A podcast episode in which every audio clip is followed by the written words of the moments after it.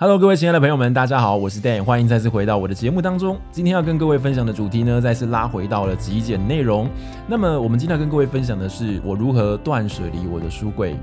在节目一开始之前，我想请各位先思考呃两个问题。第一个呢，就是你最近一次看书是什么时候？第二个呢，是你有没有曾经买过一本书，可能一个月、两个月过去了。你都还没有翻开来读，甚至一年过去了，你都没有读过它。我先自首，我有，就是我曾经在国高中的时候买过一些外外文的这种翻译小说，就总觉总觉得读了他们之后，我就会整个人生呃大改变，然后变得很很有气质，很文青，所以我就买了他们回来。但殊不知，其实我到二零一八年我开始极简的那一刻起。我都没有读过他们，所以这些书后来就完完全全呢被我呢割舍掉了。那么，我觉得一本书真正的价值就在于说，它能够提供它的内容、它的知识。当我们如果把这些知识已经消化吸收、内化之后，甚至已经融汇到我们的生活里面去，我觉得这本书它的存在与否就没有那么的重要了。因此，书籍的断舍离呢，并不代表我们把这个知识啊给丢掉了。但相对的，如果你拥有一本书，也不代表你拥有那些知识。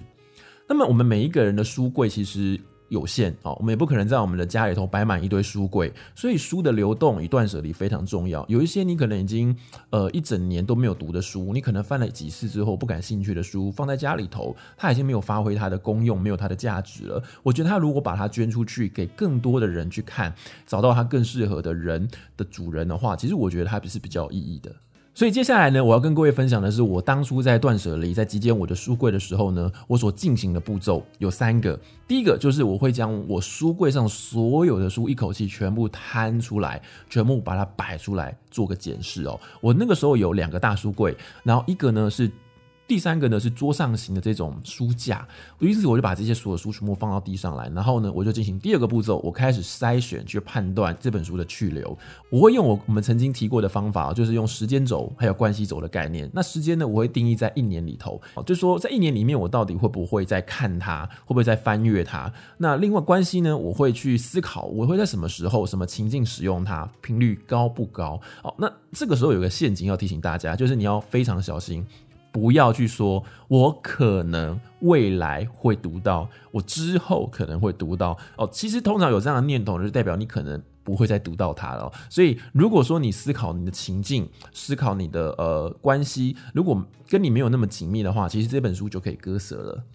那么第三个呢，就是说，呃，我们如果确定了一本书的去留之后，这些可以割舍掉的书，我通常会有三种处理方法，就是卖、捐、丢。那么卖的话呢，我们通常就是可以拿到呃读册生活去做二手的贩卖，或者是你可以自己呢把这些书籍放到像虾皮啦，或者是露天啊这样的通路上面去做贩卖。我曾经其实就在虾皮上面买过一本绝版的书，我所以我觉得他们是一个不错的二手书的流通的这个通路。第二个呢，就是捐。那如果你觉得这本书还不错，还看读的话，其实你可以捐到图书馆，或者是说送给一些你的朋友。那么最后一个方法呢，就是丢了。如果它已经泡水啦、很脏啦，或者泛黄啊、长霉了，其实你就可以直接呃资源回收它了。那么我个人觉得，有的时候丢书是一个蛮困难的事情。那么我根据我过去的经验呢，整理出了四种我觉得相对来说我们可以比较理性割舍的书籍。第一个就是教科书或者是参考书，我们过去都在求学过程中有曾经面临过很多大大小小的考试，或者是说我们曾经在大学里头有念过很多的原文书。但是我们仔细冷静思考，这些书籍跟我们的关系好像已经不存在了。呃，就我个人而言，其实我在我的工作上面呢，已经跟我过去所念的学系不太有连结。那么很多人其实应该八百年也不会再去翻原文书或者是国高中的课本的吧。所以其实这些书对我们来说舍不得丢，是因为有一点回忆在哦。那我想，如果说，比方说。呃，大学研究所的书，如果它还没有改版，哦，你上面有很你很棒的笔记，也许你可以送给你的学弟妹。但是如果这些书其实你应该用不到的，我想他们就可以资源回收掉了。第二个东西呢，就是我们平常不常用到的工具书。举一个最简单的例子，就是英文字典。我们现在应该很少人会去翻阅呃纸本的英文字典吧？我们要查单字，可能就是上网，或者是用手机 app 就直接查到。所以其实呃英文字典这个东西放在家里头。就是有一点占空间，因为我们不太会常使用到它。那像还有一些像什么《古文观止》啊、《辞海》啊这些过去曾经可能在那种文学考试会使用到的，甚至是有一些指定的这种考试，像语文检定考这些东西，可能你在使用它的过程中，是因为你要考试。而当这个考试考完了，你大概不会一年到头都在检定语文吧？哦，或者是说你应该不会一年考一次语文检定。所以当这些语文检定的书籍呢，你使用完之后，我觉得你可以捐给其他有需要的人。哦，那当你下一次再需要使用到它的时候，你可以去图书馆借。我觉得它比较不占空间。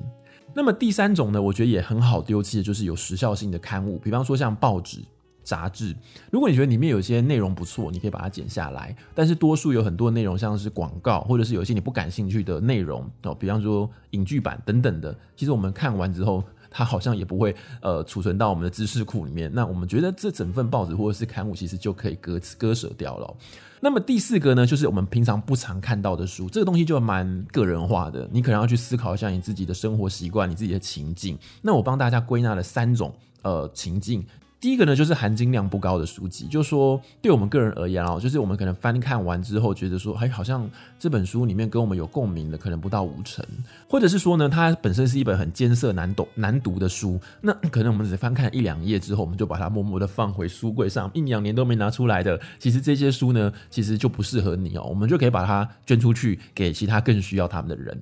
第二个呢，就是一些呃可能大众性的读物，像小说啦、漫画啦，哦，因为其实有些剧情内容，我可能看过一次之后，我有印象了，我就不会想要再读第二次了。那有些书像是商管类啦，或者是科普类的书，其实这些书籍呢，我们大概懂了它大概的知识之后，其实它也就不是那么的需要把它百分之百的保存下来，因为我们不是要一一字不漏把这些书的内容都背下来。所以当我们 get get 到他的知识，catch 到他的知识之后，其实这些书籍他就可以诶。跟我们断舍离了。最后一种呢，就是因为我们常常会一时兴起，所以购买的一些像手作、手工艺之类的书籍。有的时候我们想要冲个咖啡，去买一本手冲咖啡的书；我们想要打个毛线衣，去买了一本毛线衣的书，或者是做手工皂的书。那么这些书籍其实经常都是可能当我们做完，或者是那个兴趣过了之后，我们就摆在那边一两年都不会去碰它了。那我就会比较建议大家，如果当你有兴趣的时候呢，你突然兴起想要做这些事情的时候，你就去图书馆借，它比较不会占空间，同时也比较不会花你的钱。